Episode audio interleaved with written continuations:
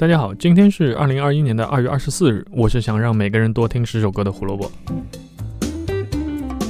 我是真没有想到，刚给中岛阿姨过完生日，立马就要迎来另一位日本巨星，那就是玉置浩二。我还记得小时候买过一盘《安全地带》的磁带，没记错的话，应该是《安全地带四》。要问我为什么会买，当时就觉得这几个人好像很帅的样子，但是听完也没留下任何印象。可能是因为那是我第一盘日语磁带吧。字都没有认识太多的我，简直就像在听天书一样，所以没听多久就扔在了旁边。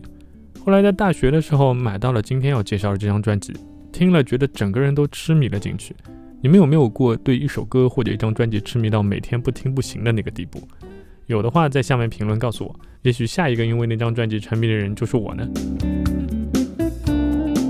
一九九九年二月二十四日，玉置浩二发行个人第一张翻唱专辑。《Red Wine no Kokoro》酒红色的心，Oricon 榜最高排名十一位。玉置浩二所在的乐队安全地带成立于一九七三年，作为著名民谣歌手井上洋水的伴奏乐队来到了东京发展。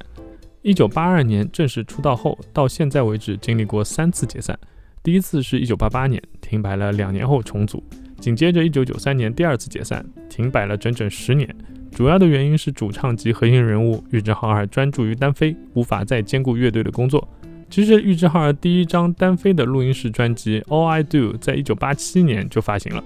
不过第二张《阿库嘎莱》倒是在乐队第二次解散后的一九九三年。今天说到的这张《酒红色的心》也是在第二次解散的十年里面发行的。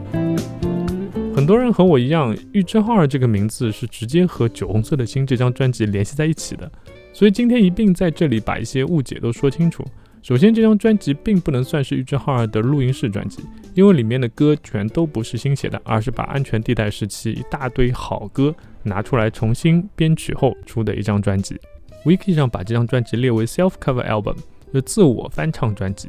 这个名称还是很少见的。但这么奇葩的分类下面，玉置浩二出过四张，后面的三张都是翻唱他为其他歌手写的歌曲。有感兴趣的朋友也可以找来听一听。那第二呢，就是这张专辑里面的歌，刚才说到它是全部重新编曲的，所以呢，如果你听过这张专辑，觉得说哇《酒红色的心》这首歌真的很好听，然后你想要去买这张 CD 或者磁带的时候，一定要记住这张封面，而不要去买安全地带有这首歌的专辑，因为那个编曲是乐队的编曲，是完全不一样的。说起翻唱，我要提港台两地对于《安全地带》和玉置浩二作品的翻唱，《酒红色的心》这张专辑就是个最好的例子。整张专辑一共十三首歌，我查了一下资料，没有被翻唱过的只有第一首《To Me》，还有最后一首《a n o t o k i 剩下的十一首被华语地区二十一位歌手翻唱，简直够出两张专辑了。有很多版本在我读中学的时候都听过，难怪我第一次听这张专辑的时候有一种莫名的亲切感。所有这些翻唱里面，我个人最喜欢的是张学友翻唱《Friend》的那首歌的歌曲《沉默的眼睛》，那个悲凉的感觉甚至不亚于原唱玉置浩。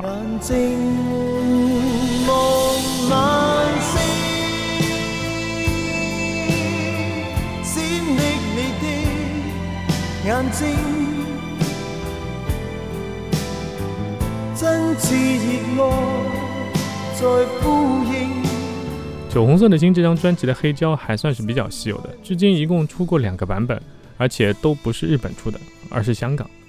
但是大家要认清楚这两个版本，呃，彩胶的版本是后来出的啊，黑胶的版本是先出的。彩胶虽然有编号是橙色的，似乎是限量，但是它的价格或者收藏价值反而没有第一套黑色来得好，所以大家要注意一下。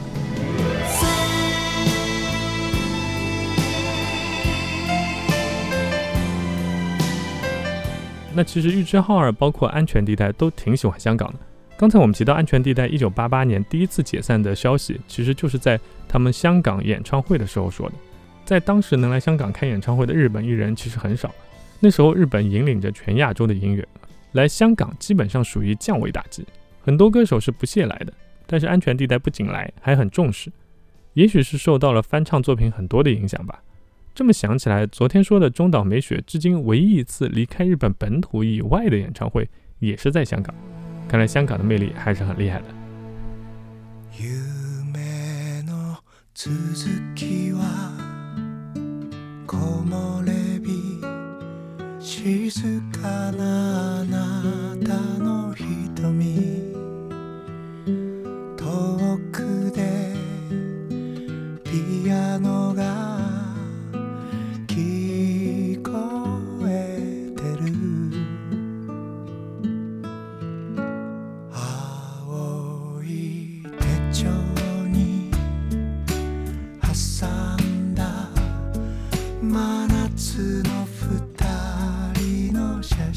酒红色的心，我最早买的是一张盗版 CD，当时也是因为觉得封面很有意境，所以就买了。你们有没有过冲着封面买专辑的经历？我身边有不少朋友都有过这样的经历。其实从某种程度上来说，这个方法还挺管用的。专辑的封面是这张专辑音乐的另外一种表达，至少以前的专辑封面是这样的。现在很多大头照我们就不提了。所以看到封面，从你的审美观觉得好看的，里面的音乐八九不离十，你也会挺喜欢的。这种挑选专辑来听的好处是可以避免我们只盯着熟悉的那几个名字，可以拓宽自己的听歌思路。推荐大家尝试一下。今天我们为大家推荐的是这张专辑里面的《Yume no Tsuzuki》。思い出記念の指輪探したあなたに这么好的歌， 这么用心的编曲，加上玉置浩二自己重新演绎，你让我给这张专辑九十五分以上，我是双手双脚赞成的。但是，啊，万事都有个但是，这张专辑在 Oricon 榜最高竟然只有十一名。按道理来说，日本对于这种有着辉煌过去的老歌手都是很爱戴的，阿姨妈妈们对自己过去的偶像买专辑是绝对不会手软的。这个排名没道理啊！不服气的我就去查了一下，到底谁在他前面。结果你们猜怎么着？结果 Oricon 榜和 Billboard 榜不一样，它最多只能查前五年的数据，所以我只能又去查了到底当时有哪些专辑发行了，呃，然后预估一下可能哪些专辑会在它前面。然后查了以后呢，那个时候可能的对手都是一些名气很大的当红炸子鸡，比如说 Speed 的精选集，呃，滨崎步的出道专辑《A Song for X X》，Mr.Children 的第七张专辑，宇多田光出道专辑《First Love》，铃木亚美的出道专辑《S.A》。Every Little Thing 的单曲精选，还有 SA 的第八张专辑《永远》等等，好吧，我只能说难怪了。好吧，今天的节目感觉还挺水的，我讲到现在我也不知道自己在讲什么。其实我很少给大家去分析说这首歌为什么好听，我觉得这个从呃技术角度去分析，其实很多时候没有多大的意义。你听懂了也似乎等于没有听懂，因为我们只是作为一个听众来的嘛。我觉得好不好听，这个要看你的意境和你个人的性格。呃，我觉得好的歌未必你一定会喜欢，也许你过个五年会喜欢。就像我以前完全听不进 Beatles，现在却很喜欢，是一样的道理。より優しく暮らしたい